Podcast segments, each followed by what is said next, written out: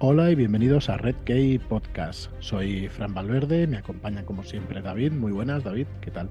Muy buenas, ¿qué tal? ¿Cómo estáis? Feliz año. Feliz año nuevo, es verdad. Feliz año nuevo a todos y Tomás también. ¿Qué tal, Tomás? ¿Cómo estás? Tomás en Darrubias.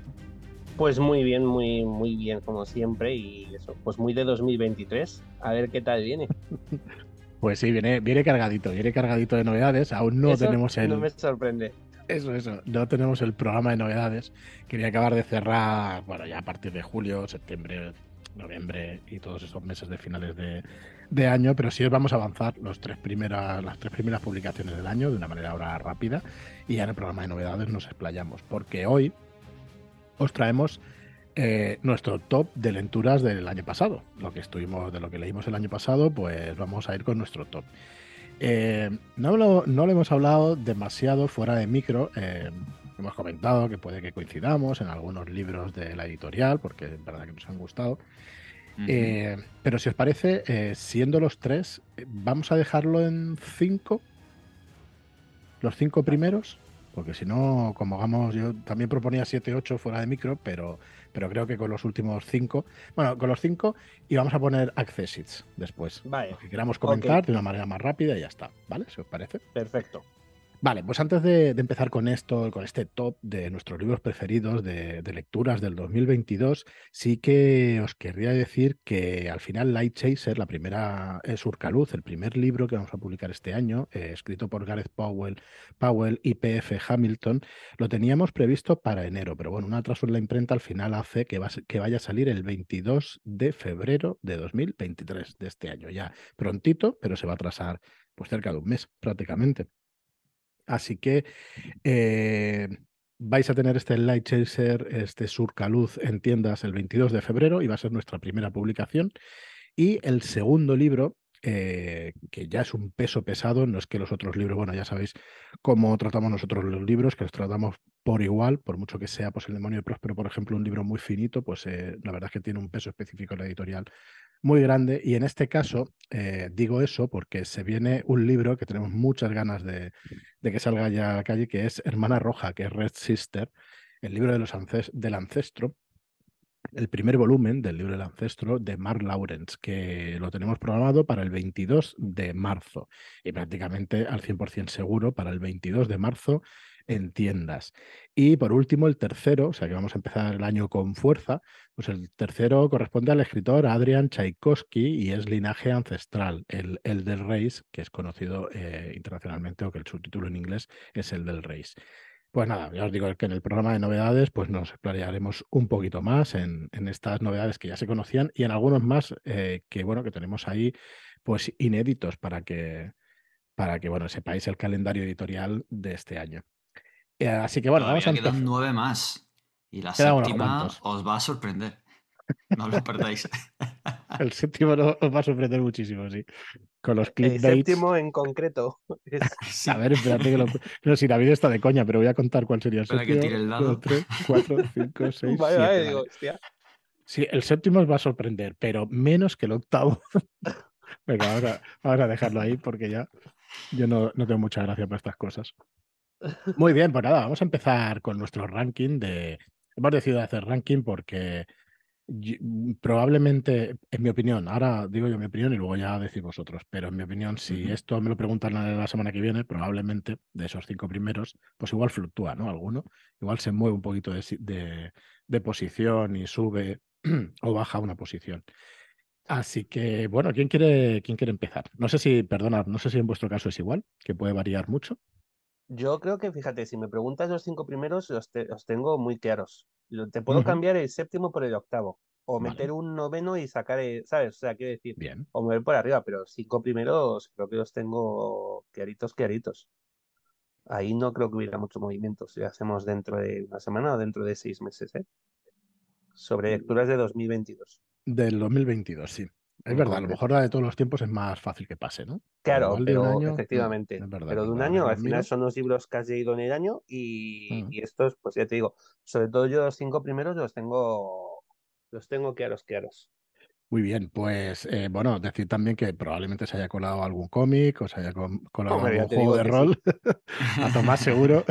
a mí también se me ha colado alguno. así que, así que estupendo. Y bueno, venga, ¿quién quiere empezar? Pues empiezo yo si queréis por romper y rompemos, rompemos el hielo, sí. Pues mira, mi quinto libro es sí, esto tambores de, de emociones. Y, y nada, mi primer, mi, mi quinto libro, mi primer recomendado, mi primer top de, de 2022 ha sido Hex. ¿Vale?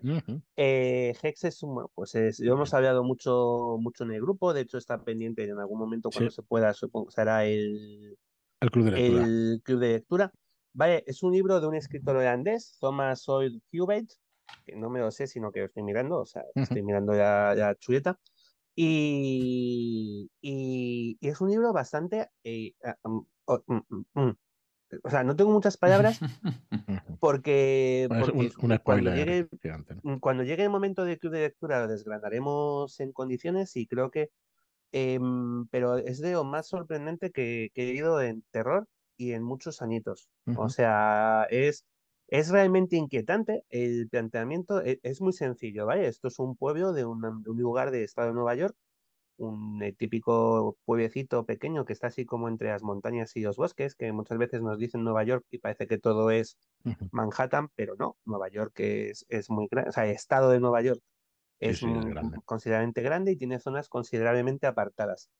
Y esto es un pueblecito que está cerca de West Point, que, bueno, pues un pueblecito pintoresco, eh, de pues, una vida totalmente normal, salvo que hay una bruja que va por sus calles, que está, aparece donde quiere y lleva los ojos y la boca cosidos. Y es una bruja que lleva viva, desde, bueno, viva o en ese estado desde el siglo XVII, desde algún momento del siglo XVII. Entonces la gente de pueblo que convivir con que esta mujer, tú estés durmiendo te aparezca a los pies de la cama y se te queda allí tres horas. ¿Vale? Esto no es spoiler, o sea, no estoy spoilando nada, sino porque esto te lo dejan así en las tres primeras páginas. Y es una aproximación a la vida de este pueblo eh, de forma bastante turbia, o sea, porque luego es, eh, estos libros pasa un poco como en Twin Peaks, que lo que al final es la parte, la muerte de Eura Palmer en Twin Peaks o la presencia de esta bruja de Elizabeth en el, en el pueblo de Hex, esa excusa de ese MacGuffin para contarte la historia de verdad, que es la historia de la gente que vive en ese pueblo, ¿no? Es que eso es realmente interesante y cómo se, cómo se relacionan entre ellos y cómo esta situación rara hace que, que actúen. Y, y, hostia, me pareció una lectura súper interesante, muy, muy, muy, muy interesante. De verdad, eh, muy sorprendente. Por eso ya os digo, eh, pues quinto puesto ahí en mitad de ahí está tirando palos para los obligatorios y, hostia, eh, me encantó, me gustó mucho. Y además de estas cosas, que es verdad que tiene escenas que, ya viene siendo raro que un libro te genere inquietud, o que a mí por lo menos soy más, más a lo mejor más cegado para los libros, que mm. a lo mejor para el cine, que sí que es más fácil que te pegue un bote. Pero sí que había momentos en los que cierras el libro y dices, madre que chungo. ¿Vale?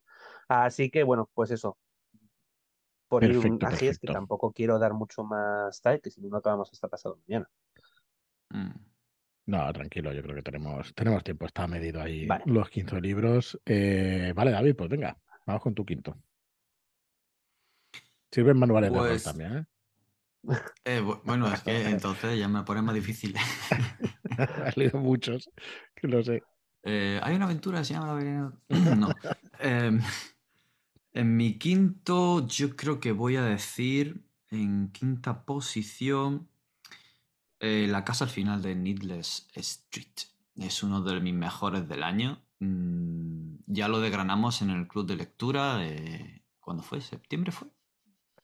¿O antes? No, antes, antes. Mucho antes, ¿no? antes, de verano. Antes de verano, sí. Pues sí, sí. Eh, no, sé eh, el tiempo en el que fue porque se, me ha quedado reverberando dentro, ¿no? Es una de estas historias que, te, tocan, que mm, te sorprenden, que... Eh, no sé, de, estas cosas en las que vuelves atrás y vuelves a leer algo que se te ha escapado y luego al final encuentras un sentido y luego piensas que es otro y, y vas luchando con la historia y, también con la autora para, para, ver qué es lo que está ocurriendo. Te haces tus propias cábalas durante, eh, si quieres hacerlo, si no te vas dejando sorprender y dejándote llevar de la mano de Catriona Ward a lo largo de esta gran historia. La verdad es que es muy buena historia. Eh, es que no quiero entrar a decir nada porque es muy complicado mm. eh, si no lo has leído y no sabes nada. Hay es muy potente, muy potente. Podemos decir que hay un caso que se investiga, hay una investigación allí misteriosa y, poco más, no voy a decir nada más. Eh, pero es muy recomendable, muy recomendable. Y todo el mundo que conozco que lo ha leído, aparte de la gente del club de lectura, que quien pueda verlo, pues se ve lo mucho que gustó, em, pues le ha encantado. y el hecho de que te ayude a empezar a hacer tus propias hipótesis, a esta lucha por averiguar antes que la autora, antes de lo que está pasando, qué es lo que está ocurriendo, eso pues te engancha un montón. Y, y es sorprendente. Y, ya está. Si es que creo que estoy entrando en una espiral, como puede llegar a entrar en, en, este, en este libro, así que me callo. Pues Pero es uno de mis mejores del año, sin duda. ¿Qué, hacemos? ¿Avanzamos si está en la lista de los puestos superiores o lo decimos ya? No, vamos a esperar, ¿no? Yo decir que estoy de acuerdo con David, que, bueno, que es un libro magnífico y que sobre todo con un, con un punch, ¿no? Con una fuerza terrible y que, bueno, está, está de maravilla. Ya, ya comentaré un poquito más adelante, sí. Vale, pues venga, voy yo con el quinto, que el quinto en este caso sí es un cómic, y es, eh, bajo riesgo de que Tomás me enganche en cuanto me vea ahí, es Sandman, es Sandman, porque está el último de la lista, pero bueno. Eh, pero no por ello es inferior ni muchísimo menos al resto. Y es Sandman, y bueno, ya sabéis, hemos estado un montón de episodios del podcast tratando de Sandman. Precisamente hoy entraba un, grupo, un chico en el grupo de Telegram que, decía que gracias por, por descubrirle Sandman y, bueno, nada, gracias, gracias a ti por haber entrado en el grupo de Telegram, que sepáis que existe, que es RedKey, Red Podcast en, en la aplicación de Telegram. Y bueno, es para descubrirlo. Sandman tiene relectura tras relectura tras relectura. Así que yo los tres, cuatro primeros los he leído ya tres veces y efectivamente cada vez que los lees pues les encuentras algo y te gusta cada vez más y cada vez más. Visto el argumental entero, con, después de leerlo, después de comentarlo con Tomás, la verdad es que es una genialidad brutal. Eh, es redondísimo, estoy totalmente al 100% de acuerdo con, con Tomás cuando decía que, que, estaba ya pensado desde el principio. Mínimo de los, mínimo, de los mínimos, las líneas argumentales las líneas argumentales de todo. Quizá el guion no, esté, no estuviera escrito y tal, pero estaba todo muy bien hilado, porque, porque una cosa así no eres capaz de, de cerrarla, creo yo, ¿eh? que no eres capaz de cerrarla sin, sin tenerlo pensado. Así que, bueno, hiper recomendable este Sandman. Yo he hecho una mezcla entre publicaciones que se han hecho este 2022 y lecturas que yo he hecho este 2022, así que he hecho trampas directamente lo siento. Ya eh, el otro programa ya lo haremos un poquito mejor. Pero este, pues bueno, se editó hace muchísimos años, pero yo lo he leído completo en este 2022, porque ya os digo, los tres primeros, por ejemplo, lo había leído hace muchos años. Y, pero bueno, me ha encantado. Me ha encantado leerlo y, ahí está entre los cinco primeros, que es verdad que entre libros, cómics y, y rol, pues hemos leído todos una barbaridad. Así que este quinto puesto para, para Sandman. Es que te voy a decir yo que ahora lo estoy escuchando. O sea, después de las lecturas Los que podcasts. llevo y lecturas. Hmm. No, no, estoy escuchando Sandman. Ah, vale, que lo estás en el audiolibro. En sí. Audible. Hmm. O sea, ya por si me faltaba algo, ya pues por, por si había perdido algún, pues estoy. detalle. Voy a empezar otra vez ya con el, con el fin de los mundos. Sí, lo habéis comentado varias veces, ¿no? Pero se ve que es un, es un audiolibro estupendo, ¿no? A mí me parece una maravilla. Yo mm. no sé cómo serán, eh, hemos hablado varias veces, no sé cómo serán el resto de los audiolibros. Mm. Eh, a mí el concepto de audiolibro en sí no creas que me convence demasiado. Nunca he sido muy amigo de escuchar cosas que no sean música. No me siento, no me he sentido nunca a gusto, por ejemplo, con la radio. No, no me, no me noto capaz de concentrarme en algo.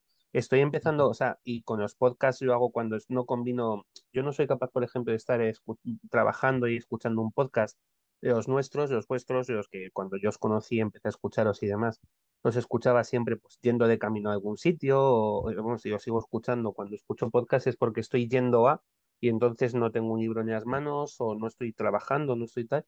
Y con Sandman estoy haciendo lo mismo, lo escucho una, a lo mejor por las noches un rato antes de dormir, me pongo un rato Sandman Y, y yo no sé cómo serán los demás, pero este es una maravilla porque tiene voces para cada personaje, tiene efectos de sonido, tiene música, banda sonora propia, eh, etcétera.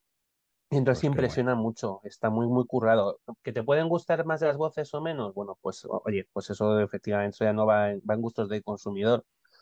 Que algunas Sí. inflexiones a lo mejor a mí Sandman me parece que tiene más de tron, más coña en, en- en algunas expresiones de las que yo me imaginaba, pues, tan, pues sí, pero quiero decir que eso al final no deja de ser eh, una interpretación concreta contra tu imaginación. Pero vamos, vosotros hicisteis el primer capítulo de la historia triste de un hombre justo y no creas que anda muy a la zaga, ¿eh? Que la narración que se cascó Ángel Bueno, del- de mm, la historia es triste, eh, hostia, hostia, Yo cuando hizo la narración digo, ostras, eh, eh, Ángel escribe, escribe con ritmo, tío. es, Ya es no, genial. Pero ¿sabes? claro, Ya, es que es que escribe así, o sea, cuando lo mm, narra, claro que le da ese ritmo, ¿no? Seguramente sí, habrá, sí, no sé si ha falseado, ¿no? Pero a mí me no sé.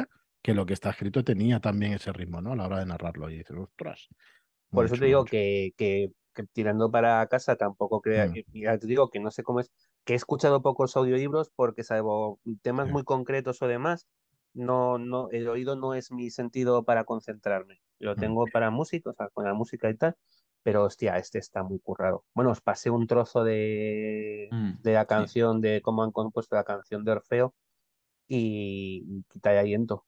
O sea, está súper, en serio, está súper currado. Y yo, porque no soy audio oyente, no, no escucho inglés, o sea, no me, no me siento capacitado.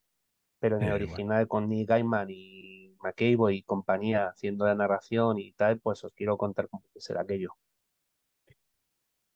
Muy bien. Oye, yo quería preguntar, ya que has sacado el tema de los audiolibros y eso, Sí, a ver si a alguien le pasa lo mismo, a ver si nos lo pueden poner en comentarios. Eh, yo estudiaba de joven con música, sin problema ninguno. Yo sí. Mm. Yo también estudiaba, ahora no soy capaz de concentrarme, no, no soy capaz de leer, de leer con música de fondo y todo eso, y antes sí. Recuerdo de hecho canciones y discos enteros y, y me, me transporta directamente a mi habitación y a estudiar y, a- y- y, bueno, y a la clase de filosofía que estaba estudiando. Eh, pero, pero últimamente pues no puedo. La única manera de escuchar podcast o eh, sobre todo cosas que sean, que requieran con, em, concentración es, por ejemplo, pues pintando miniaturas, que es una Sí, faena haciendo mecánica. manual. Entonces sí. Y te concentras y sí, pero de otra manera pues tampoco puedo. A ver Yo si... música sí, música sí Ujú, puedo. De hecho, yo lo que no puedo escuchar, no puedo trabajar, ni siquiera trabajar, ¿eh? Es mm, en el silencio absoluto. Yo ujú, cuando em- em- esta última vez, en este último trabajo donde estoy ahora, que eh, empezamos, empecé a trabajar allí en plena pandemia, en lo más gordo de la pandemia, pues a finales de marzo, de abril, no, pues esto, esto fue octubre, octubre de 2020, ya mm, saliendo un poco, levantando un poco la cabeza, pero que íbamos a la oficina solo dos personas porque estaba todo el mundo, te- estamos trabajando Sí, todavía muchos. Em, yo tuve que pedir permiso para poner música. O sea, que me lo mm, dieron sin problema, porque a mí lo que me agobia es el silencio, pero me ha pasado de siempre. Yo ujú, no puedo escuchar, yo no puedo estudiar en una biblioteca, por ejemplo. No he podido nunca. bien, Me, me, me angustia. Entonces curioso. la música sí la llevo bien, pero, pero el Pero podcast, eh, no. Mm, prestar atención, no, porque cuando me quiero dar cuenta, He perdido me he perdido, me he Sí, perdido algo interesante. sí. Entonces Mm. no, Mm, no, Pues igual, igual. pero bueno. Muy bien, pues vamos con tu cuarto entonces, ¿no? Yo, vamos, cuarto, muy Venga. bien. Pues mi cuarto, que es este, que aquí mm, podría haber sido otro, pero yo, bueno, digo, pues aquí, para sorprender. Eh, mi cuarto es infiltrado, ¿vale? Toma ya. Muy bien. Eh, que podría haber sido el demonio de Próspero porque fue primero de, la primero de las, pues sí, pero el- es que creo que eh, cada vez que yo pienso me gusta más infiltrado. Y cuantas más vueltas les doy, el demonio de Próspero me gusta mucho, pero, pero infiltrado se le pone por encima. Eh, en cuanto al, no sé, nos falta también hacer, creo que iba a ser el siguiente club de lectura también, con lo cual Sí. lo, lo podemos desgranar en profundidad. Pero hostia, es que está muy bien escrito. Vuelvo a lo que ya he dicho muchas veces. El demonio de Próspero está muy bien escrito y tiene un finalazo, correcto, que Mm, ya en su en su momento. Pero es que Infiltrado es tan, para algo tan cortito, está tan sumamente bien escrito que no- efectivamente a lo mejor no tiene ese golpe final que te dejas, que se hace que se te caiga el libro de las manos como el demonio de Próspero, van por otro lado los tiros. Pero insisto en que está tan sumamente bien escrito y cuenta tan pocas, tantas cosas en tan pocas palabras los símiles que hace, Mm. los paralelismos con situaciones políticas actuales, Me parece Y- y mucho más basadas- filosófico incluso. Y eso que el primero Me- lo es. me parece una maravilla. Entonces, por eso he puesto en el cuarto.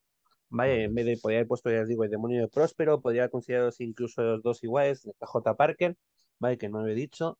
Eh, y es mi cuarto libro, Infiltrado, y, y lo mismo, es que está muy, muy bien escrito. Muy bien, pues David. O, iba yo, ¿no? O- No. David, David. no, David, David, perdón. Vale. Aquí yo tengo un, una historia diferente con respecto a Frank. Y es que yo, a la hora de elegir, por ejemplo, a Sandman, he elegido arcos para eh, hablar de. eh, como los he leído Bueno. en tomos, pues eh, Sí. este tomo concreto o este arco concreto. En mi cuarto estaría La Casa de Muñecas. Dentro de Sandman, que como obra completa estaría el primero, pero como arcos, La Casa de Muñecas mm, me gustó especialmente. No sé si es las historias diferentes que te pintan y cómo ocurre al final el vórtice. No, no sé lo que hay en esa historia, pero que me, eh, me gusta especialmente, no sé por qué. Y, y me gustó un montón, así que lo pongo como mi cuarta lectura eh, más chanchi-guanchi de este año, de este 2022. La verdad es que Sandman fue eh, una de esas cosas que siempre había escuchado y una de esas cosas que siempre había dicho en algún momento la tengo que leer, pero como que lo vas dejando, ¿no? Como estas pelis antiguas que dicen, este quiero verla, quiero leerla. Y esta ha sido una genial oportunidad para poder leerla y bueno, ya escuchar a, a Tomás compartiendo y desgranando todo Sandman aquí en el podcast ha sido ya la maravilla sumo. Eh, divagar, divagar. Pues sí, me quedo con Casa de Muñecas, sí, sí, sí. Me gustó mucho. Es que es una maravilla. En el Eh, cuarto, sí. ¿Qué voy a venga, yo- decir? Sí, es una No, no, maravilla. sí, sí, es que es una maravilla, es verdad. De, eh, de hecho, tengo mucho- no tenéis muchas ganas de la segunda temporada porque será Casa de Muñecas, ¿no? Casa de Muñecas ya fue. No, No, fue no al completo. no al completo, fue parte, ¿no? Mm. No, no, completa, completa. Casa de Muñecas se hizo, la, la serie ya se terminó. De hecho, Pues entonces yo la confundo, perdón, la confundo con la siguiente. La siguiente es con la del de. Nieblas. Pero no, pero salía lo del cuco y todo eso. Empezó a... No, a ver, eh, eh, No. esta- eh, eso es eh, un Es juego de otra cosa. o Vale, es un juego de ti. Pues yo, fíjate, tengo en la cabeza un juego de ti. Sí, sí, ya está, ya está. Ahora sí que O las- sea, aquí simplemente ubicado, en Casa de. Muñecas presentaron a Barbie y Ujú. salió Martín Diez Huesos y por eso a lo mejor tenemos Sí, la por, cosa por eso me estoy mezclando, lo estoy mezclando. Pero el... No, no, Casa de Muñecas ya completó. De hecho, el bonus track este que sacaron como un mes después o dos meses Sí, que después, fue la del el ya era País de. Sueños. Era el, Calliope y el sueño de un de gatos. Calliope. Ujú. Vale, muy bien, pues bueno, pff, seguramente vuelvo a hacer trampas y me traigo aquí una novela que yo la ubico en realismo mágico, fíjate. No es terror, no es, no es fantasía, pero creo que sí que es realismo mágico. Creo que tiene puntitos de, de terror. La adaptación cinematográfica fantástica también. Y es que he podido acabar, que, que la empecé también en su día, pero no la había terminado, eh, Medianoche en el Jardín del Bien y del Mal. Oh, bueno. Una, una novela espectacular, espectacular, donde explica, bueno, donde se mete directamente en la sociedad de Sabana y en, y bueno, te habla de un, de un asesinato y, y- luego un juicio y luego, bueno, ahí, sobre todo te desgrana esa sociedad de, de Sabana, pero te va poniendo elementos como el vudú de la época y de que, bueno, me parece maravillosa. La película, pues también, de, dirigida por Clint Eastwood, pero no me gustó ni, vamos, ni la mitad. Y mira que a través de la película me fui después al libro pero no me gustó ni la mitad que este Medianoche el Jardín del Bien y del Mal, que es, que eso, que es una disección de esa, de esa sociedad y de, de la personalidad del, que yo creo es el protagonista, de, de ese eh, pues ricachón de sabana o que un hombre hecho a sí mismo, que al final pues eh, se hace con, con el protagonismo de una ciudad pues rancia y, y, bueno, con una, no sé, me gustó muchísimo, muchísimo. La verdad es que que mi cuarto puesto es para él y podía haber sido también el, un poquito más arriba. Yo aquí sí que estoy, que cambiaría algún puesto que otro. Pero bueno, eh, escrita por John Berendt y, y bueno, súper recomendable. Ya os digo que seguramente hago trampas, que ni será realismo mágico siquiera, pero sí que deja ahí entrever que pueda haber alguna cosa Y no sé, me gustó, me ha gustado muchísimo. Así que muy, muy recomendable. Un, para mí un clásico también. No sé, tú lo has leído, ¿no, Tomás? Por los, Ya, no, por la película. la película. la película, Ujú. que me parece una maravilla. Sí. Pero son de estos pues libros, igual. o sea, me da sensación, me pasó con, yo, es un libro muy antiguo, yo leí año pasado, por eso no entra en los de Mm. este año, yo leí en 2021, que es un libro muy antiguo, que es Matar a un ruiseñor, y que Ujú. entra en ese mismo rollo de Sí. retrato de la sociedad de Estados Unidos en, en los años Mm. 20, 30 y demás, y me parece que todo lo que, no sé, me parece que todo lo que, te- esa historia, ese tramo de la historia en esa zona de Estados Unidos en concreto Mm. tiene un encanto que, Para mí tiene un que encanto espaci- un especial, sí. encanto para leer, yo Sí, claro. 100 Para años vivir no, ¿eh? Para vivir no. Para vivir y Sí, todas para estas vivir la cosas, no, situación no. no, complicado. Pero eh, las historias que Mm. se me parece que tienen todas un tono muy interesante y además, como ya sabéis, con Voodoo todo mejora. Entonces, pues, Hay, hay una descripción de la casa Mercer donde, donde vive el protagonista y bueno, el protagonista es un periodista que tiene que ir a una fiesta que, que hace, pero para mí el protagonista es él y, y su casa, la casa Mercer. Y hay una descripción cuando habla de, de él es coleccionista de antigüedades y cuando habla de pues, pues un huevo de estos rusos, de estos matrioska y tal. Un huevo- el Fabergé y tal, que bueno, que es que es una maravilla cuando habla de, de cosas que, que pertenecieron a Hitler, a Napoleón, a, ostras, de cosas que no sabes ni que existen y que los coleccionistas se lo rifan, que es una, que es una absoluta maravilla. Eh, cuando toca el piano y todo eso, la verdad es que es muy, muy recomendable. Pues Pues bueno, vamos entonces con tercer puesto.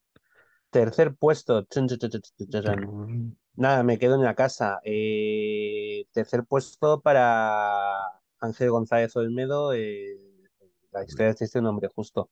No me voy a cansar de hablar de este libro nunca. Entonces, pues probablemente si algún día hacemos un, un tus 10 preferidos de toda la historia o de, probablemente rondase por alguno, rondase por allí. En autores españoles, desde luego.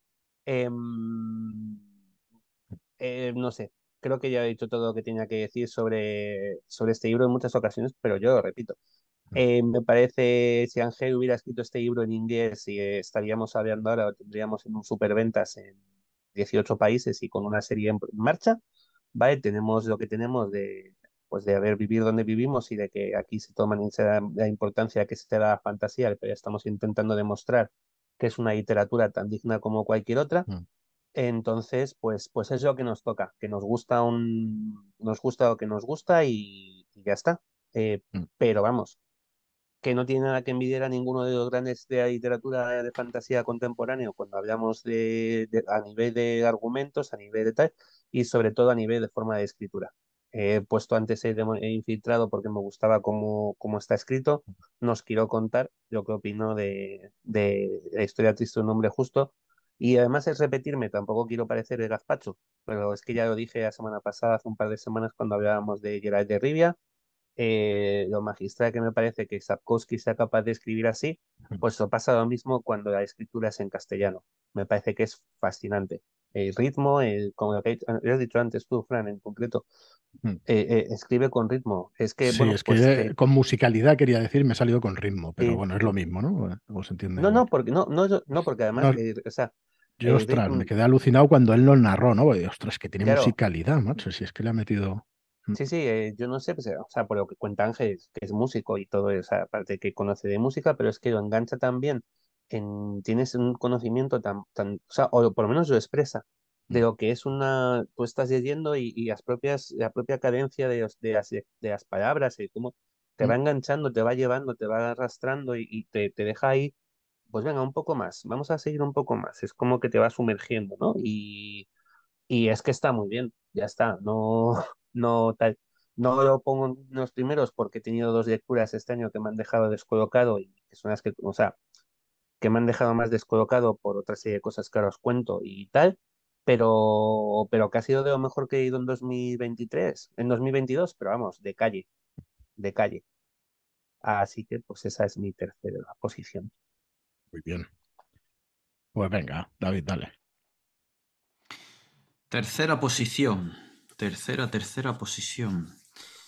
Pues me voy a repetir un poco. Me voy a repetir un poco y voy a traer las benévolas. El Bueno. arco argumental de Muy bien, muy cierre de Sandman, eh, con permiso del epílogo final.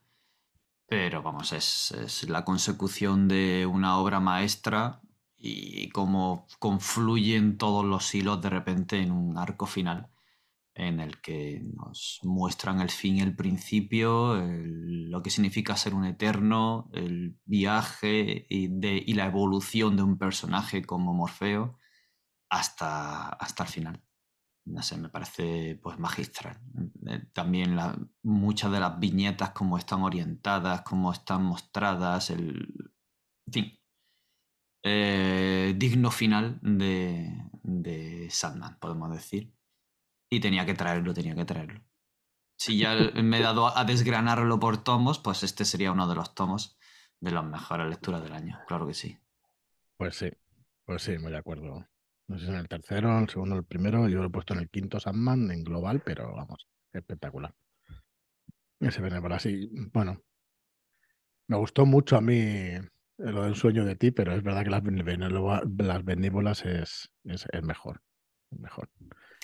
Es que cada, cada arco tiene sus momentos, sus partes que, mm, al menos mm, en lo personal, me conectan, enganchan, me, y me podría hablar esta escena en concreto, esta viñeta o esta cosa sería.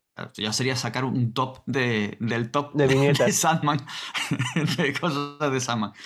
Y ya, pues, lo mismo da para un, programa ya de, de, pesado y para muy cafeteros, pero, mm, pero se podría hacer perfectamente. Muy bien, pues yo voy con mi tercero, que como está, bueno, ya ha salido, que es La, casa al final de Needle Street, de Catriona Ward. que bueno, no nos vamos a repetir, pues la verdad es que pues a mí una obra maestra del, del, suspense mínimo, por no decir del terror, y no se puede decir más eso por, por el tema de los spoilers, pero, pero va por ahí la cosa. Y espectacular, espectacular. Un libro súper redondo, un libro en el que pocas yo creo que pocas trampas te llega a hacer la autora, por no decir ninguna, porque al final comprendes todo lo que has ido leyendo y, todo eso mm, te lleva de la mano y bueno, lo tienes que... Yo creo que a lo mejor el primer tercio, pero a partir del segundo, o sea, a partir del segundo tercio, cuando empiezas el segundo tercio, eso lo tienes que leer. A mí me pasó a mitad del libro que ya fue del tirón, del tirón. En, yo creo que fue en una tarde noche que ya lo acabé. Y esto hay que acabarlo, esto que, hay que ver cómo, cómo acaba. Y entonces, pues la verdad es que te pasa con algunos libros, con, bueno, a lo largo de tu vida te pasa, te puede pasar con muchos, ¿no? Pero, pero no con todos, ni muchísimo menos. Y este libro lo tiene y, es una barbaridad. La verdad es que muy, muy bien, muy contento de haberlo leído, de las recomendaciones y de haberlo cogido y, y de haberlo mm. disfrutado. Así que, y además a mí me parece para todos los públicos, aunque, bueno, miento.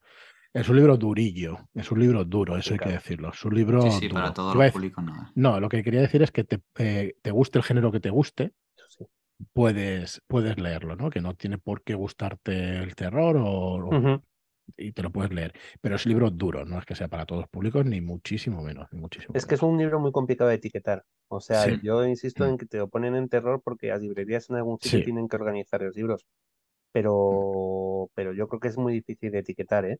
sí, sí, sí. Y he ido el segundo de Katrina Ward, ¿También o qué? Eh, de la pequeña Ivy. Eh, creo que todo va a ir por esta línea, todo que saque esta mujer. Va a estar muy complicado de poner en algún sitio en las En... O sea, quiero decir, va, va a quedarse donde se va a quedar, que es entre suspense en algunos sitios y terror en otros, pero las historias que cuenta eh, son, son distintas. No voy a hablar tampoco, o sea, podría haber hablado también de la pequeña Ivy, pero he preferido dejarlo fuera y tal, para no, pues no repetirme siempre con los mismos. Pero, pero volvemos a esto. Eh. A mí me fascina que, que cada vez que sale este libro nos ponemos todos cariñosos. O sea, cada vez que sale de a casa de Final de Street, mm. hacemos todos como... Y creo, creo que pasará con los años más, ¿eh? Todavía. Sí, sí, sí, sí. sí. Mm.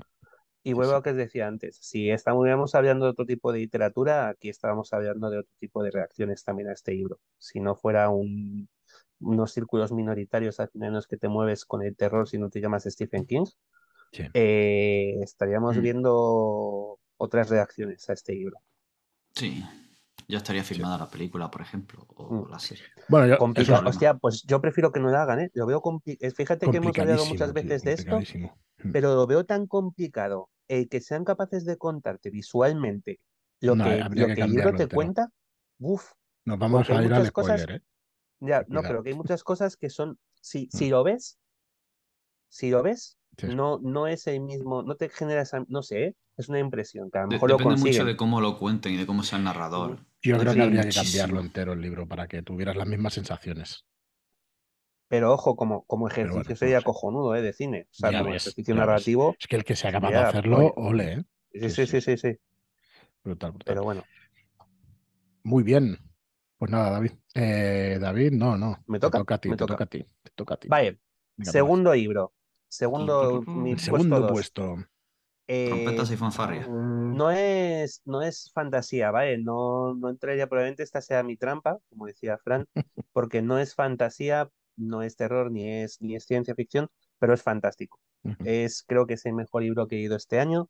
Mm. A mí me tocó muy, muy mucho el corazoncito, por, por muchas cosas, por cómo está escrito, por temas personales de pues, así, personas de entorno que, pu- que pues, he visto muy reflejadas en este libro y que me, me parece una maravilla. Salió también de, de ese foso de, ese- de lecturas inagotables que es el, el grupo de Red Key Podcast, donde todos los días hay 100 libros para leer, y es el, el curioso incidente del perro me- de medianoche. Ostras. ¿Vale? Vale.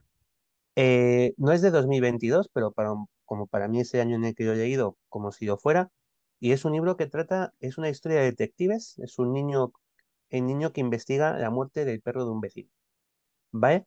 Y con este argumento tan simple, eh, te encuentras, es un niño autista, ¿vale? Es un niño que tiene autismo, un trastorno de espectro autista, y entonces te va contando eh, desde el punto de vista del niño cómo se desarrolla su, su día a día. Y vuelvo a lo de antes. La muerte del perro es un MacGuffin. Es lo que sirve para avanzar la historia y que darle al niño una, algo que investigar. Lo que es acojonante es como este, este autor, que no, no recuerdo el nombre ahora y no, no, no perdonadme, no, no tengo a mano lo busco yo, no te en la chuleta, pero, pero es que es, es muy, muy puff. O sea, es, yo de hecho eh, lo he regalado este año a amigos eh, después de leérmelo porque me parece fantástico y creo que es de un libro que debería ser de lectura obligada para todos, para entender qué es el autismo y para ver cómo, cómo es el mundo desde otro punto de vista. El trabajo que hizo este tipo, el escritor, es acojonante. Eh, Mark Haddon. Mark Haddon, gracias. Pues un poco en la línea de, no, y no quiero hacer spoilers sobre el anterior, pero que un poco cuando hablábamos de cómo se habrá documentado esta mujer para, cuando hablábamos de Catriona Ujú. Sí. pues aquí tres cuartos de lo mismo. Eh, creo que este libro tiene un trabajo de documentación que es acojonante y, y insisto, y, y el, eh, jo, es magnífico. Ya os digo que para mí como, como libro, como, porque evidentemente esto significa que para el número uno he dejado un cómic, pero como libro de papel impreso es probablemente lo mejor que he leído, bueno, sin probablemente. Y si no es lo mejor, es lo que más me ha gustado y más me ha tocado. O sea, Claro para mí sí. como si fuera lo mejor. Vale, Bueno, de eh, todo lo que he ido este año, sí. es, es sin duda el, el curioso incidente del perro de media, del perro a medianoche.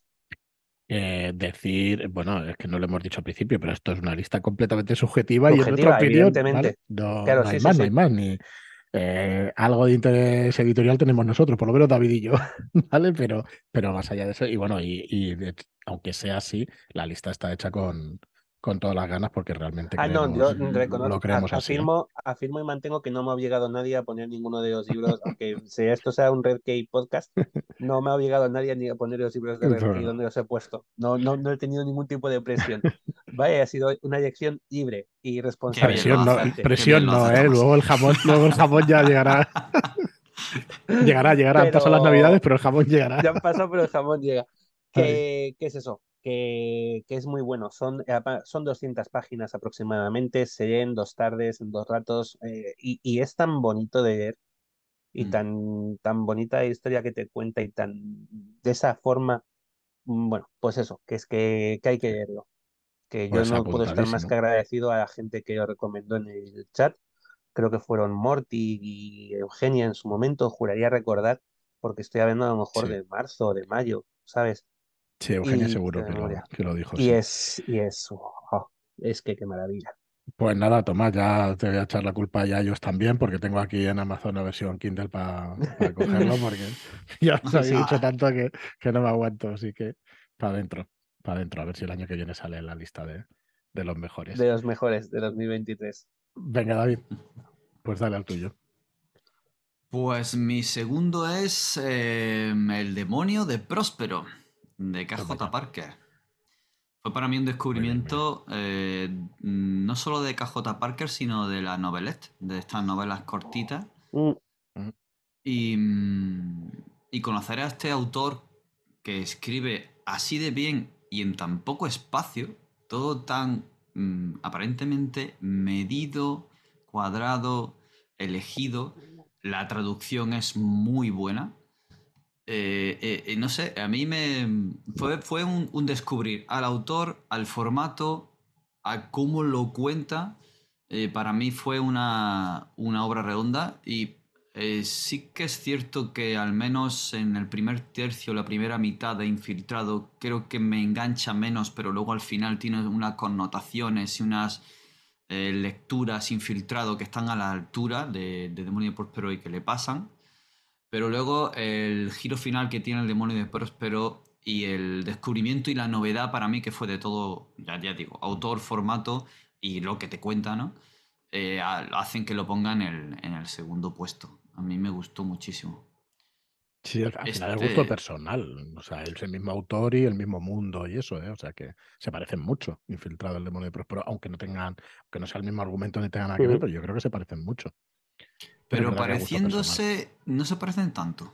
Joder, para mí sí. Bueno, Tienen sus puntos de distanciamiento y, y, eh, Parker sabe, aunque eh, se nota que es él el que está escribiendo y, y la forma de expresarse, pero consigue darnos una voz diferente, consigue darnos esta manera de punto de vista diferente y los dos en conjunto sí que estarían ahí arriba juntos.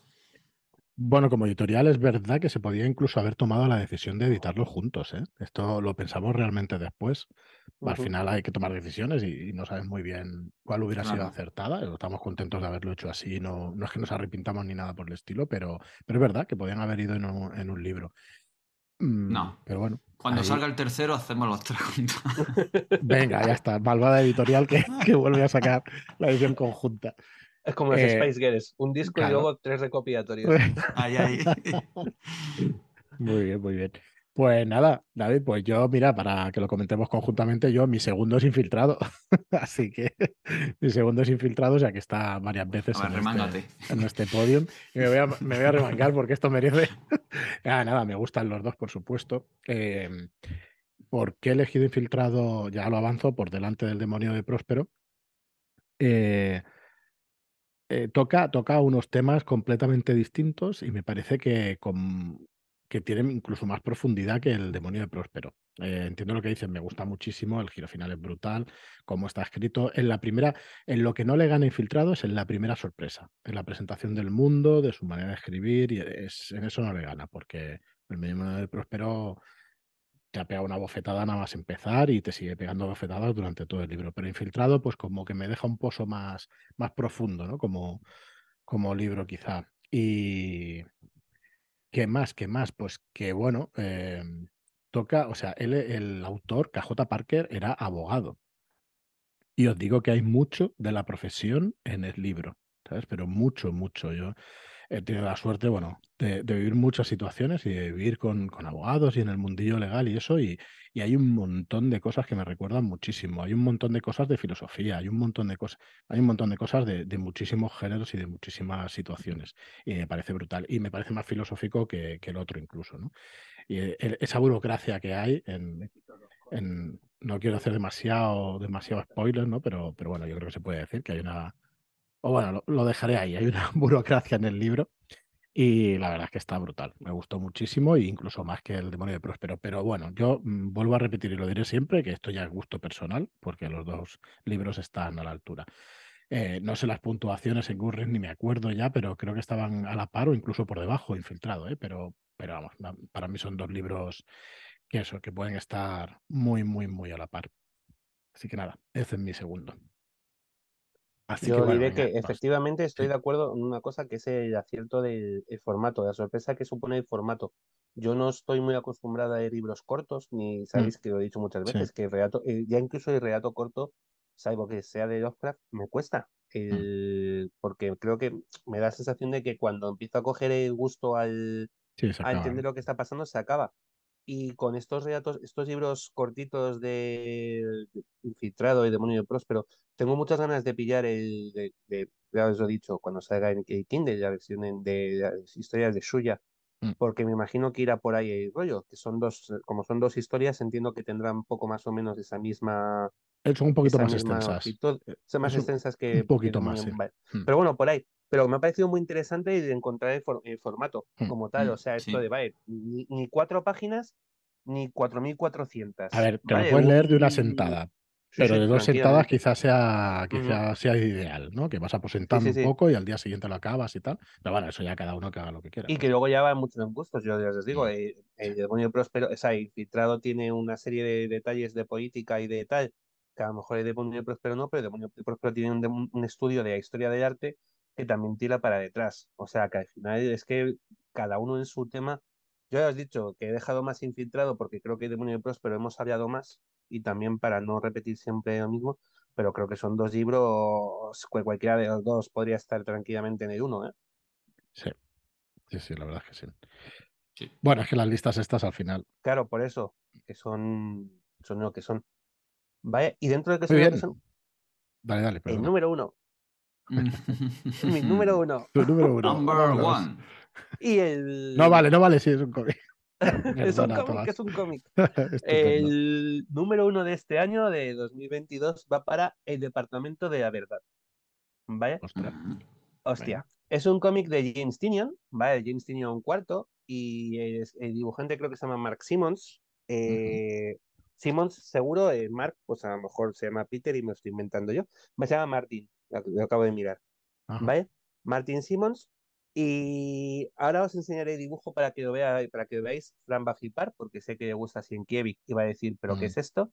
Vale, aunque es de un, no es Sienkiewicz, es parecido, es, o sea, os digo, es este Martin Simmons. Y es el, el- está, hay ahora mismo dos, no- dos tomos publicados. Aquí en España nos publica Norma Editorial. ¿vale? Ujú. Y es una colección que en principio es una colección que va abierta. Vale, ¿qué te está contando el Departamento de la Verdad? ¿Qué te cuenta? Vale, imaginaos que las creencias de la gente son lo que dan forma al mundo. Vale, es decir, si tú consigues que suficientemente, suficiente número de gente piense o crea que la Tierra es plana, la Tierra será plana. Pero no solo ahora, lo habrá sido siempre. ¿Vale? Pues esto ocurre con todas las conspiraciones. Funciona eh, a nivel tulpa, o sea, él utiliza el concepto de tulpa.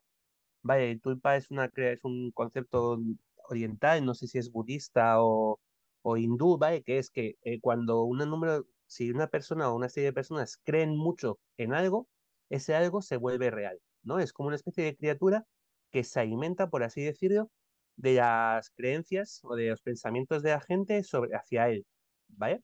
En, mira, en el rastro de Cthulhu hay un episodio de, bueno, eso terrorismo que te cagas, claro. Hay un episodio de eh, Sombras sobre Finland, Sí. ¿vale? Que, que habla de, de un tulpa. Uno de los conceptos es un tulpa, que está súper, súper bien, súper chulo, ¿vale? Bueno, pues esto que supone que hay un grupo de esoterroristas, efectivamente, hay un grupo de, de malvados que quieren utilizar estas creencias para desestabilizar el mundo, y hay una agencia dentro de Estados Unidos que se encarga, que es el Departamento de la Verdad, que se encarga de que esto no ocurra, ¿vale? Entonces van persiguiendo, eh, luchan contra esta desinformación, ¿vale? Lo que pasa es que esto te sitúa luego siempre en, evidentemente, una agencia dentro de Estados Unidos no puede ser, no, no puedes confiar en ella porque sí, ¿vale? Entonces te sitúa en ese punto de, de, de, de efectivamente, de y de, de la Ordo Veritatis, de decir, pero vamos a ver, ¿estamos seguros de que esta gente, que lo que esta gente está diciendo es lo mejor de verdad? ¿O es lo mejor porque ellos quieren que sepan, que creamos que es lo mejor? ¿Vale? Y todo esto te lo hacen a través de los ojos de un protagonista que es un agente de FBI que se encuentra en una circunstancia en la que él no esperaba encontrarse, eh, se encuentra con una de estas afirmaciones convertida en realidad y entonces eh, adaptan y tienen, e incorporan al departamento de la verdad. Y entonces vamos a ir siguiendo a través de sus ojos de novato, vamos a ir viendo el, quién es el, cómo funciona ese departamento de la verdad y, y contra qué conspiraciones luchan y todo esto. Sin hacer mucho spoiler y para que os hagáis una idea, el director del departamento de la verdad a día de hoy es E. Harvey Oswald, ¿vale? Pero el verdadero menos. E. Harvey Oswald, no el que, ma- porque el que mató a Kennedy era un tulpa, ¿vale? Vale. Entonces, eh, a partir de ahí, arrancamos la historia. Yo creo que es una historia que, bueno, es tremenda, ya os digo, son dos volúmenes que se leen como si fuera, como- es, es acojón. Tú empiezas y es un, por favor, que esto, que, que no se acabe. O sea, a mí yo me ha dejado con, muy enganchado y con ganas de, de mucho más, ¿vale? Y, y habla de pues, conspiraciones. Yo creo que aquí en España nos llegan pocas, fíjate con todo lo que hemos pasado de coronavirus y negacionismos y demás.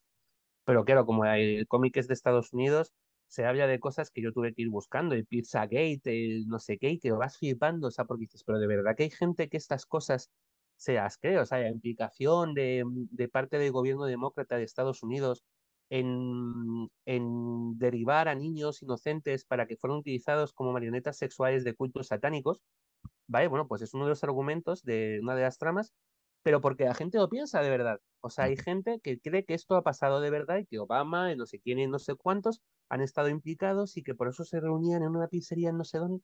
Bueno, pues estos argumentos son así, ¿vale? Es, bueno, es que es, e- e- es una maravilla. Y os voy a enseñar para que os, a, a- a- lo siento a los que, o sea, para los que estáis No, conectados, para y para imágenes ahí David, internet, en buscar internet imágenes, sí, sí, voy a ver Sí. si encuentro, porque hay, es que cada dibujo, o sea, cada que... página es Buah, chulísimo. A mí me encanta. Me encanta. Ya en su día sabía que era muy bueno y era muy pequeño viendo las viñetas de Bill Sienkiewicz con los nuevos Sí, sí, mutantes sí, y, sí. y ya me daba cuenta que era bueno, pero es que ahora me parece pff, pues una flipada. Tiene este rollo de páginas así como Mm, dobles en las que te va contando una sí. historia, pero además no respeta el orden, Mm, el orden de las viñetas, o bueno, no hay viñetas porque es una splash page, es una página doble, y te cuenta, hay una historia de una madre que ha perdido a su hijo en el, en un tiroteo, en un colegio, pero la gente empieza a culparla de que su hijo no era su hijo, sino que era un actor y que lo han hecho para atacar al... Ella está participando en un ataque a las libertades norteamericanas porque es un ataque contra, la- contra el derecho a poseer armas. Y entonces ella empieza a recibir por Facebook eh, acusaciones y llega un momento en que lo duda. O sea, ella empieza a decir, a ver si tienen razón. O sea, porque hay tanta gente y se lo demuestran con fotos de, porque mira, tu hijo en un catálogo de, de, mm, de pijamas de, es un actor, no es tu hijo de verdad, eres una golfa, eres, bueno, bueno, y es acojonante, de verdad, es maravilloso el, el cómic.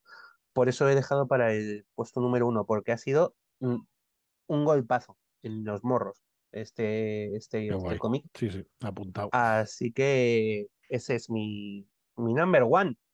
Apuntado, apuntado. Mira, yo con respecto al, al dibujo que decías, eh, aprovecho para decir que, bueno, como editorial somos Red Key Books, pero tenemos una editorial hermana que llevamos nosotros también, que es Shadowlands, y ahí hay mucho, mucho de arte, mucho de ilustración, porque son juegos de rol. Y siempre estoy detrás de Marlock diciéndole que quiere, que algún, algún libro ilustrado tipo Bill o ilustrado Sí, como Arkham Asylum, que, era sí. Bill- que era de McKean, puede ser, el portadista de McKean, ¿no? El Sandman. de. Claro, que, que es una maravilla. Y claro, siempre me dicen, pero tío, a ver, que no es tan fácil, ¿sabes? Que no es tan fácil hacer eso.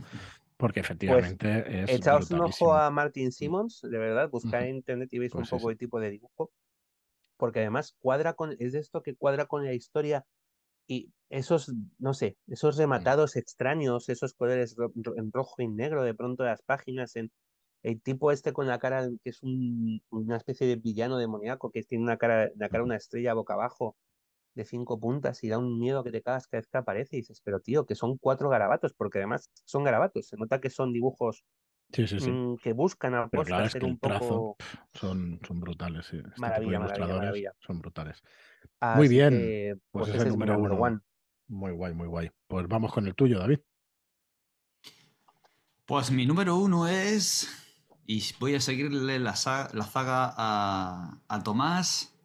Ha sido mi reencuentro con el cómic después de un parón de mucho tiempo. Y es para la obra de Joe Hill, el Lock and Key. Anda. Muy bien, muy bien. Estupendo. El dibujo, la historia, eh, no sé, me atrapó de una manera vertiginosa que no pude parar de leer el primer ómnibus que, que yo tenía y me tuve que ir a por el segundo rápidamente y bueno, tiene unos extras también. Al final este ómnibus que viene en los planos de la casa, las llaves, el- o sea, es todo como muy redondo, muy bonito, la historia escabrosa, dura. Eh, me pilló en un momento en el que encajó conmigo perfectamente el, el tono, la, toda esa oscuridad, la manera que tiene de contarlo, no sé. Y al ser mi reencuentro con el cómic y todo, no sé, ha sido como todo muy, muy redondo. Entonces lo pongo como mi number one forever del 2022. Solo hasta ahí. Ya- Espero que haya muchas oportunidades de... Es forever, pero poco. Claro, Hasta el año que viene. Espero que haya muchas oportunidades de que al- alguna otra obra empiece a pugnar por el número uno, el número dos, el número tres y que me siga sorprendiendo y me siga flipando. Pero sí, es Muy para bien, este and Key. Para el cómic, no, no, no para la serie, a punto. Sí, bueno, es que la serie no tiene absolutamente nada que ver con. bueno, es una manera de hablar, ¿eh? Pero. Tiene llaves, los tiene personajes, tiene llaves, tiene alguna cosa, pero, pero poco más, poco más. Está- Eso que se dice siempre del público objetivo a la que va dirigida, pues eso, por completo, no, no es para nada el público objetivo del, del cómic. No. El cómic es Mm, un. es and un- Key, el cómic, más o sea, si alguien, si alguien ha visto la serie y se espera un- mm, ir al cómic y leer algo así un poco más completo, pero en la línea, el No. tono es muchísimo más adulto, más escabroso, más oscuro, mm, que se prepare. ¿eh? Em, de hecho, eh, eh, dejaron el nombre de. ¿Se llama Lovecraft el pueblo en la serie o también lo cambiaron? ¿O es una... No, lo Sí, se cambiaron. llama Lovecraft, ¿no? No, no, no, lo cam- creo que cambiaron. lo cambiaron. A mí me dio un por saco, juraría, ¿eh? que lo cambiaron. Vaya. Y ostras, me dejó Es que no me suena de ver ¿sabes? hostia, pero si habéis cambiado el nombre de Sí. pueblo. Sí, que Sí, no sí, tiene sí, ningún no, era- no sentido. era Lovecraft. Que no tiene ningún sentido, no sé por qué. Eh, bueno, en bienvenidos fin. a Lovecraft. Mm. Molaba mogollón. Sí, sí, sí. Mm. Pero bueno, de todas formas, esto yo creo que también, eh, mira, sí dejo la pregunta en el aire y si alguien Mm. de los que nos escucha nos, nos puede, pues yo se lo Mm. agradezco mogollón. Creo que hay series que, que igual que hay series como Sandman o, bueno, otras, que, que, no ten- no- que, que están teniendo buena transformación en series de cómic. La Patrulla Condenada, por ejemplo, en Mm. Sí. HBO, sí. que me parece magnífica. Em, hay otras que están resultando muy maltratadas. Yo vi, eh, hay un cómic que me llama la atención y que creo que, o sea, por, por, cosas que he leído y que parece ser que el cómic es bueno, que es Umbrella Academy, Sí. pero es que vi el primer, vi la serie, vi el primer episodio, no aguanté más. O sea, no soporté más allá del primer episodio. Mm. Y dije, pues no me lo voy a leer, porque si esto es lo que Mm. sale de, o sea, no. Y es verdad que, que, que son de estas cosas que dices, pues no es justo. O sea, no sé si el tratamiento que habéis dado es, es el que se merece. Pasó con Predicador. Es que Hostia. dices, ostras, es que, bueno, de mis cómics preferidos de todos los tiempos y, ostras, lo que hicieron con la serie, pues no, no lo entiendo, no. Lo cuentan de una manera que no se puede entender. Umbrella Academy a mí me ha gustado la serie, pero la, la última temporada, eso no. Sí, Tenemos esa disputa porque a mí me sí. pasa como a ti, Tomás. Yo aguanté hasta el tercero y digo, "Pff, no, no puedo. Pues mira, a mí, me, a mí me gusta. Es que De me hecho, cogeré los porque- cómics porque me, gu- me gustó. A ver si. Sí, Bueno. ah, genial, pues espero Bueno, tu opinión. Sí, sí. Y Porque sé, ya sé más gente que... que- le gustó, ¿eh? Mm, Pero Sí, a mí vale. no, no, a mí no, no sé. No, si esto pasa como pasa. Mira, me pasó, y me va. pasó, por ejemplo, con, con Titanes, que es de mis series, de Mm. mis cómics favoritos, de mi grupo Sí. favorito de cómics, y la serie me he sentado a verla tres, cuatro veces, y he visto tres, cuatro veces hasta el tercer, cuarto episodio. He dicho, ya Es- está aquí. O sea, no sé sí, por qué no, no he encajado con el con la serie y tal. Pero vamos, Lock and Key, el cómic es una gozada. Es, es- Sí, hay sí, llaves, gozada. molan mucho las llaves. Las Mm. llaves son un, vamos, un ejercicio de fantasía brutal, me parece brutal.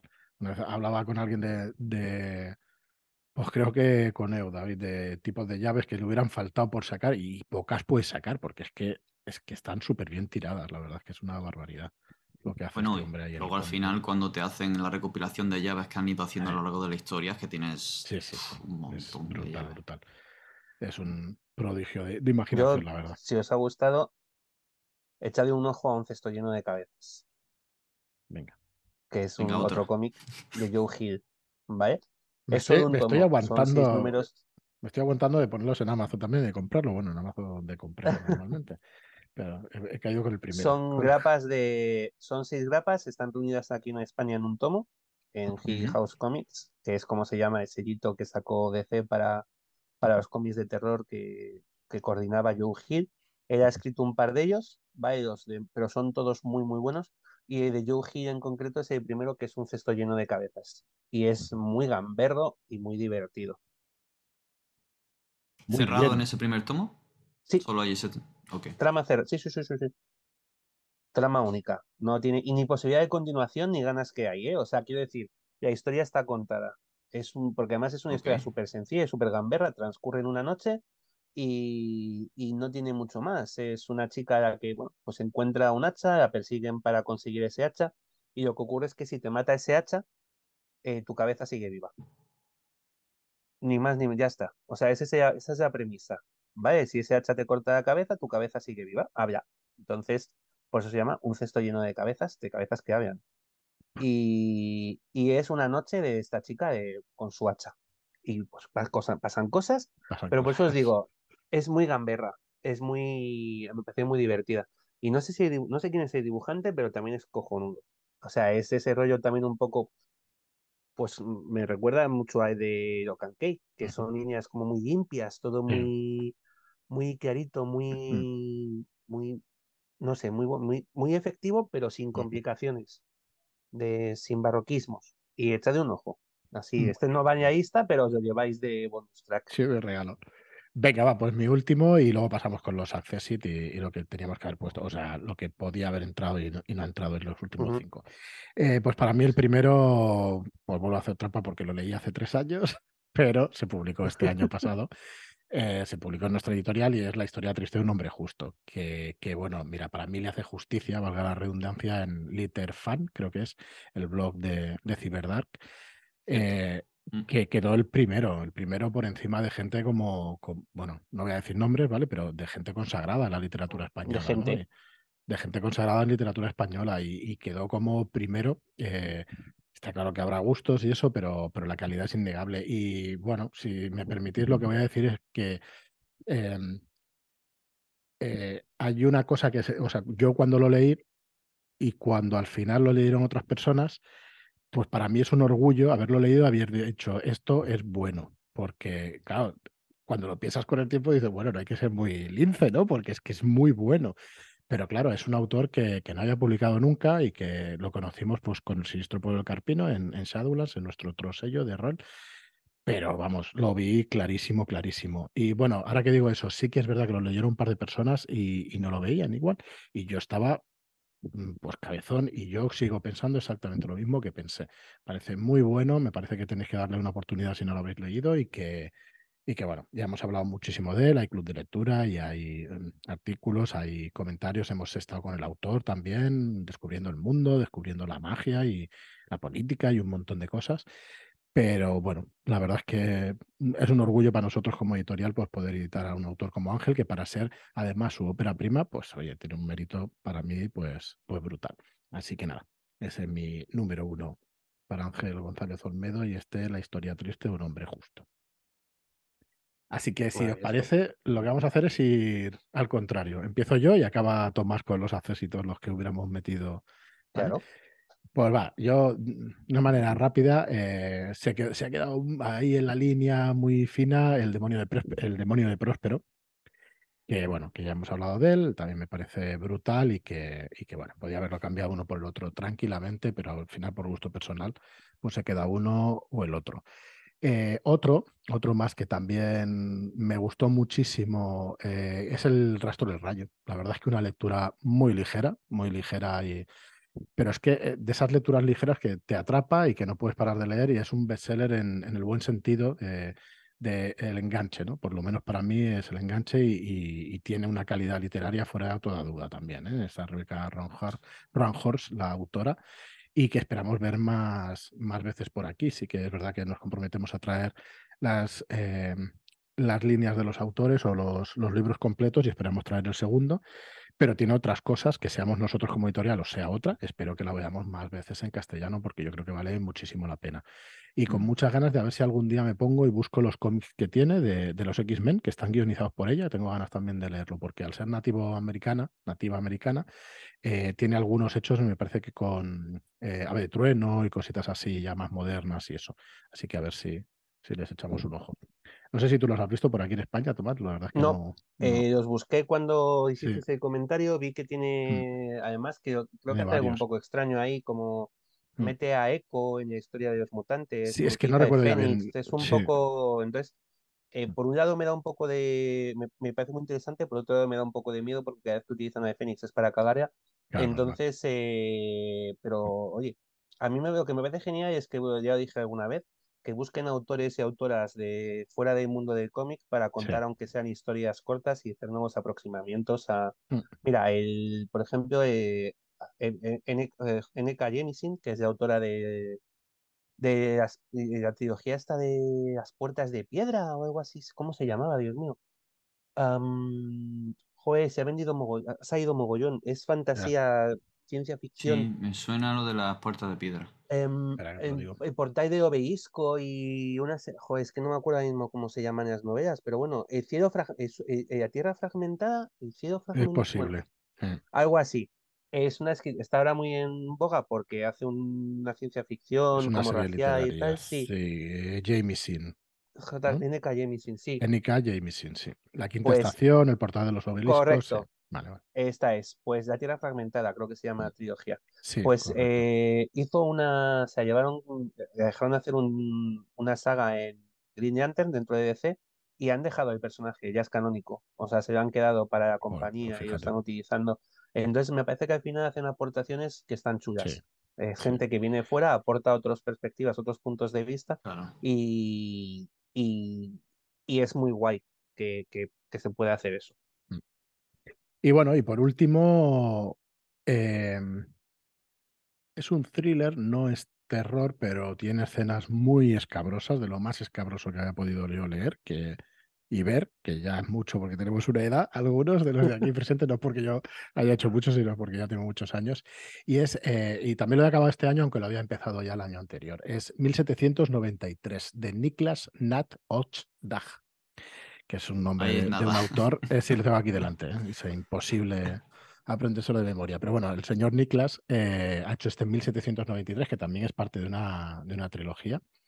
Eh, espectacular, sencillamente espectacular. La verdad es que, eh, bueno, es, está contada de una manera narrativa por completo sorpren- sorprendente, quizás no, se ha hecho más veces, pero de una manera original, por lo menos, no hay muchas obras así.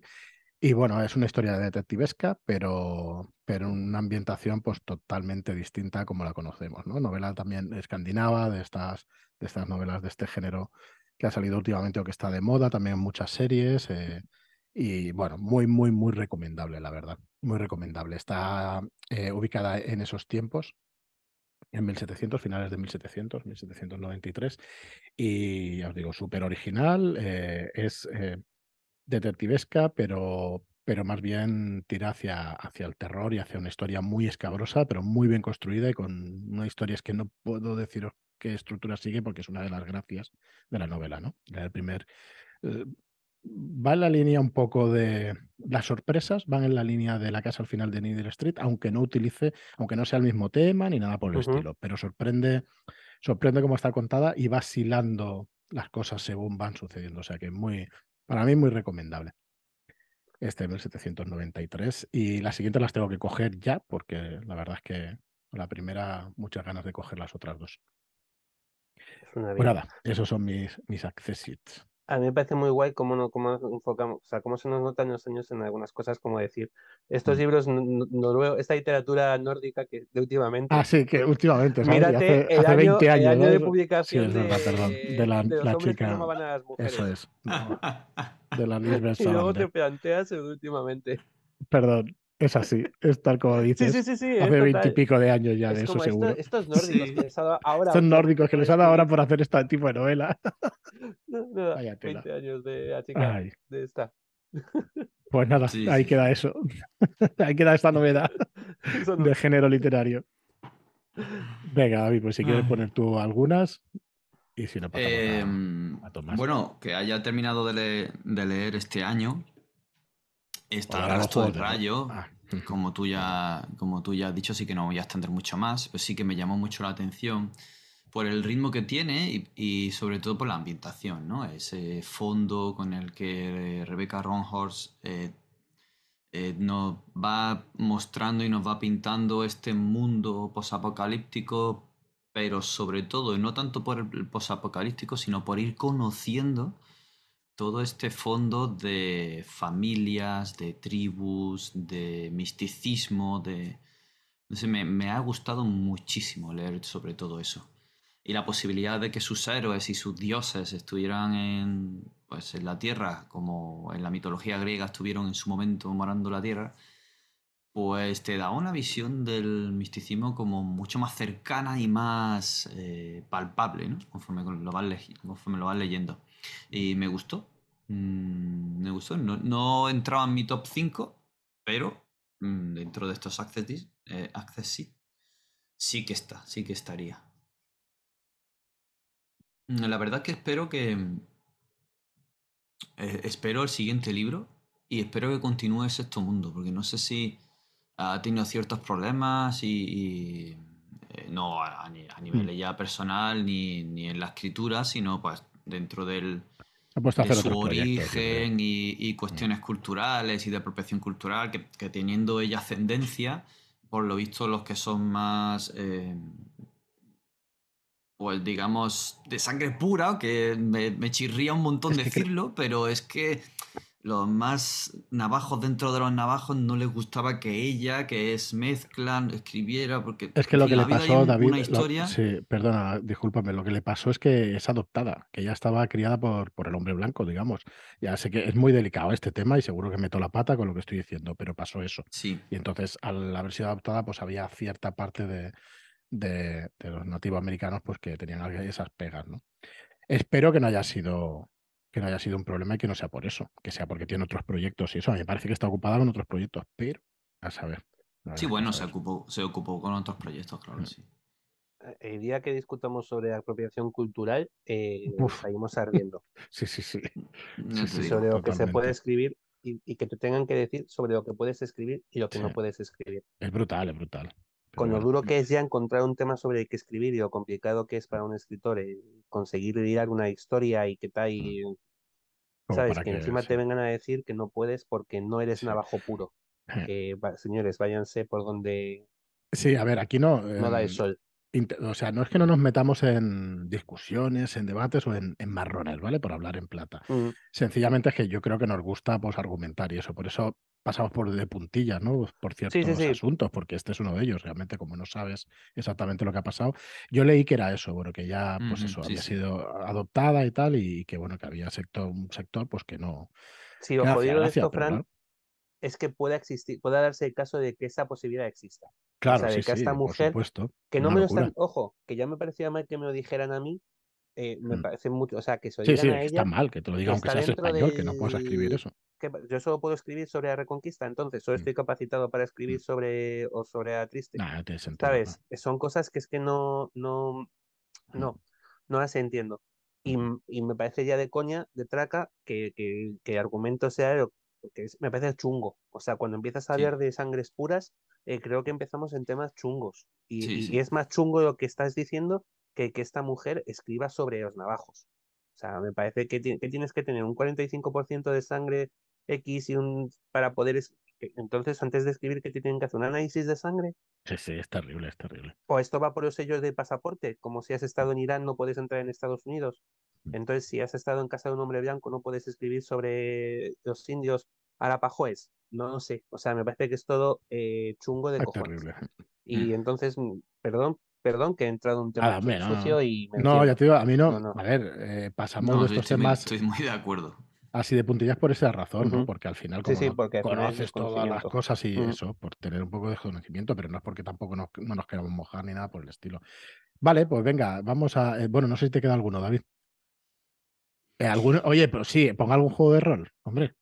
Es que eh, es el último que iba a mencionar. Primero Vale, iba a mencionar perdona. Infiltrado, eh, que se ha quedado Sí. lejos del top, pero estaría en mi top 10, digamos. Eh, sí, no, el top 5 no, pero el top 10 estaría.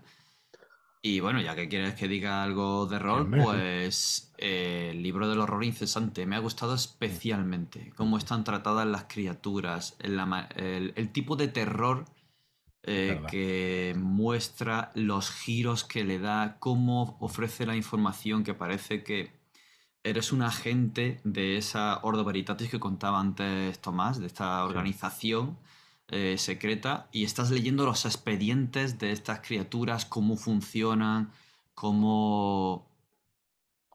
cómo funciona su terror, por decirlo así. Y, y, oh, me ha sorprendido gratamente. en la manera de exponerlo y las múltiples maldades que se me han venido a la cabeza a la hora de utilizarla. Si sois directores de juego, jugáis a rol y sois directores de juego, es, vamos, de, de obligado, de obligada consulta, digamos. Si sois novelistas y queréis escribir, cada una de las criaturas vais a tener para, para un par de novelas tranquilamente, porque Sí, es que es sí, una sí. cosa, es una cosa, da mucho miedo. Están muy bien, muy bien, muy bien tiradas, es cierto, es cierto.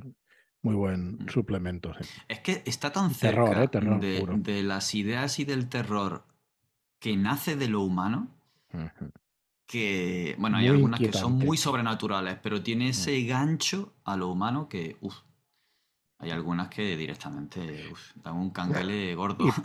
Como dice un amigo mío, no exactamente, pero es para muy adultos, ¿eh? No para adultos, no, muy adultos. Muy ¿eh? adultos. Porque, pero tal cual, ¿eh? Porque son cosas muy fuertes, muy fuertes. Desde eh, enfermedades de retransmisión sexual que hacen que, que salgan criaturas y tal, y cosas que dices, Muy madre cómodo. mía, madre mía, sí, sí, muy Sí, cómodo sí. todo. Está muy bien, realmente, realmente muy bien. A- Los, los amantes, las amantes del género de terror, pues que se, que se pase por ese suplemento porque yo estoy convencido de que les gustará, incluso para leerlo como lectura no amena, pero sí como lectura, decir, ni, ni para jugar, ¿eh? Ni- no- que no hace falta que Sí. juguéis, quiero decir, que, que se puede leer y muy a gusto porque, porque la verdad es que está muy bien, muy De bien. hecho, está planteado como suplemento para esoterroristas y para Fear Itself. Pero es que podría utilizarse para terror en general. Podrías Sí, sí, coger la criatura, coger la idea, la premisa, cómo funciona. eh, y de hecho, quieres hacer una aventura sobre pelis snuff y tienes una criatura que se ha formado a través de creer en las películas y no sé qué. Sí, sí. Y las ilustraciones de. Marlock ya también tienes que ir muy- de muy adulto, sí. sí. Esto es verdad. Muy bien, pues vamos lo con los. dejar aquí. Lo voy a dejar aquí. Muy bien, David. Pues vamos con los últimos de, de Tomás. Pues venga, va. A ver. Mm, Tengo que, no, no puedo cortar sin hacer mención de, de mm, El llanto de Quetzal, ¿vale? Porque creo que podemos saber siempre. eh, no es fantasía, pero está súper bien escrito y, y poco hablamos de este, de este Sí, libro en concreto. ¿vale? Eh, eh, pues bueno, pues yo, a ver, la casa de final de Needless Street evidentemente ya tenía. Mm, tengo que mencionar Un Dios Inclemente, que es el arranque de, de la trilogía de Testigo de, de Erickson, de Malaz, Ujú. ¿vale? Que ha sido también lectura de este año y Malaz siempre es bien. Entonces, pues yo feliz de la vida. El- la campaña Escarlata es el segundo libro de la trilogía de los magos de la pólvora, de Brian McClellan, McClellan, o algo así, que Sí. está también muy, muy, muy chula y que está publicando Gammon. Eh, aquí en España, eh, pues hay que hablar de, dentro del mundo del rol, yo tenía apuntado El Rey de Amarillo, que igual os Mm. suena, y La Bailarina Sí, Rota, que también igual os resulta familiar, ¿vale? Como, como lecturas súper chulas del año Sí. en lo que a rol se refiere. Eh, ¿vale? Eh, no sé, Uy. siempre lo mejor a todo, yo ya lo he dicho. Eh, y David creo que está de acuerdo, así que esto. Y bueno, Mr. Milagro de Tom King, que es una- un cómic Mm. maravilloso que, sobre un personaje de segunda fila del universo DC, eh, convertido en protagonista de una historia tremenda sobre el, pues sobre el, prácticamente el suicidio y una serie de historias bastante serias también, cómic, pues, como decir, para un poco para adultos también, Ujú. aunque los personajes que se utilizan sean los clásicos héroes de DC. Y eh, pues un cómic también que creo que hay que echar un ojo y que debería ser obligatorio, de obligada lectura, que ha salido este año, que es la otra historia de Universo DC, y es una historia racializada de, de cómo han ocurrido los últimos los eventos del universo DC, desde el punto de vista de los héroes negros, de héroes y personajes, bueno, negros y latinos. Vaya, y hay algún personaje también homosexual y demás, y es como enfocan personajes como Relámpago Negro, el Trueno o, René Montoya, vaya, la historia del universo DC. O sea, y además te lo hacen de forma que integran también, pues, vuelvo a lo de antes, eh, creo que hay cosas que no sabemos, eh, pues eh, cuando hemos hablado de Jardín de Medianoche en el Jardín o de, o de Matar a un ruiseñor, que es historia de todos, de esta historia de parte de Estados Unidos, del sur de Estados Unidos, donde ser negro fue muy complicado en muchos momentos, eso creo que lo sabemos todos, pero creo que nos falta muchas veces entender en qué cosas que pasaban y que para ellos, para, para su cultura son muy importantes, para, una, para la cultura de, estos afroamericanos. Y este cómic también te acerca a través de estos superhéroes a estos momentos importantes, como pueden ser un, partido de baloncesto o una pelea de boxeo en la que eh, hay una persona que representa un poco a esta, estas esperanzas un poco aplastadas ¿no? de, de estos afroamericanos y que nosotros probablemente desde nuestra distancia desde España eh, no hayamos, no, no conozcamos o no nos den esa impresión de, no tienen la fama todos de Rosa Parks, hay cosas que han pasado y que no se han hecho tan, tan evidentes o tan públicas, son nombres que no han pasado tanto a la historia, y a mí me parece que desde el punto de vista del cómic, todo lo que aporta a este tema es súper interesante.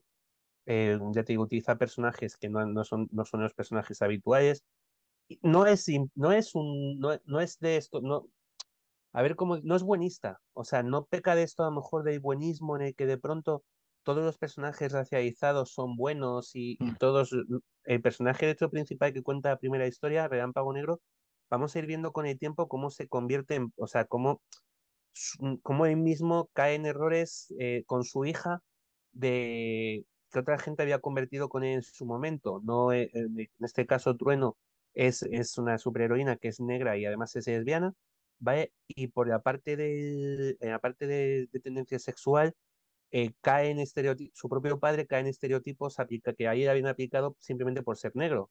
O sea, cae en, una serie de, bueno, pues historias y es un tomo de, un, solo tomo de DC y creo que merece mucho la pena echarle un ojo por eso, no por, por cómo aporta esta parte un poco de reivindicación social a un universo tan, tan establecido ya en, en el que tienes una Liga de la Justicia original donde los siete héroes eran blancos, seis de ellos hombres. y Wonder Woman en su origen tomaba notas sentada con un cuaderno en la mesa de cuando mientras Superman y Batman hablaban, ¿vale? Entonces, bueno, pues me parece muy interesante el trabajo que se ha hecho en ese tomo y ha sido de las lecturas gordas de, de 2022. Así en esto. Y ya está. O sea, creo que he dicho 11 o 12, en, sumando. sí. Sabéis que los tops, 12, los tops 10 se convierten en top 15. Sí, es, la magia de directo. La magia, la magia de los podcasts. Yo he escuchado muchísimos podcasts y siempre hay alguna trampilla y yo estaba deseando hacer alguna. Así que bueno, Ahí las hemos dejado. Nada, ya nos diréis cuáles son vuestros tops si, si tenéis ganas de comentarlas aquí en, el grupo, en, los comentarios de iVoox, donde queráis hacernoslo llegar, pues será estupendo porque Mm, a lo mejor estos top, pues eh, no sé, están un poco vistos y todo eso, pero es cierto que siempre te entra curiosidad al, ver un tema que te gusta y ver los tops, es que no puedes, no puedes evitar de, darle allí y escucharlo. Así que esperamos vuestros libros preferidos de fantasía, ciencia ficción y terror. Y si, si queréis hacer alguna trampilla, pues bueno, pues también, también lo aceptamos. Así que nada, muchísimas gracias por, por escucharnos. Muchas gracias, Tomás, por, como siempre, por pasarte por aquí. Y a ti, David, también. Pues nada, nos escuchamos en el próximo podcast. Gracias y hasta el próximo programa. Hasta el próximo. Chao.